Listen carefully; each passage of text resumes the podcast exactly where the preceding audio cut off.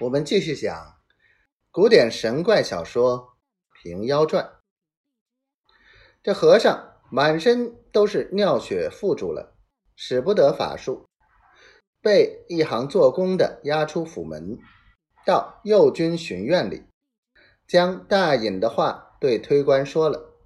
推官道：“我奉大隐台旨，勘问你这妖僧踪迹，你必有。”寺院安息，同行共有几人？却也好，问你不得。叫狱卒脱翻拷打，狱卒把和尚两脚吊在枷梢上，却是挣脱不得，着实打了三百棍子，和尚不啧一声，也不叫痛。推官低头仔细看时，只见和尚憨憨的睡着。推官道：“却不作怪，叫狱卒且监在狱中，稍停再带出来勘问。一日三次拷打，狱卒打得无气力。这和尚亦如无物，只是不择声。若打得时，便睡着了。推官勘问了十来日，无可奈何，只得来禀大尹道：蒙台旨。”勘问妖僧，今经数日，每日三次拷打，但打时便睡着了。这般妖僧实难勘问。若停留狱中，恐有后患。仅取台旨。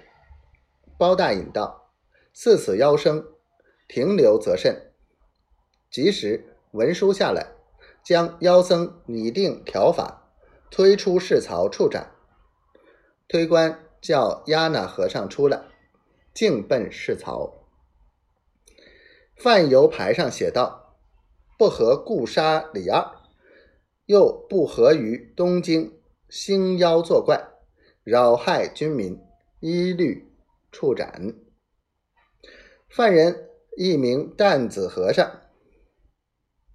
京城内外住的人听得说出妖僧，经纪人不做买卖。都来看，看见范油牌前引，棍棒后随，刽子手压着妖僧离了右军巡院，看的人挨挤不开。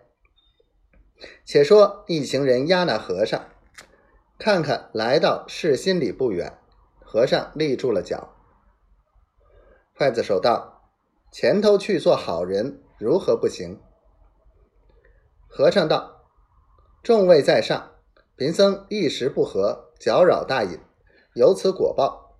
告上下，前面酒店里有酒，讨一碗与贫僧吃了，气势也罢。”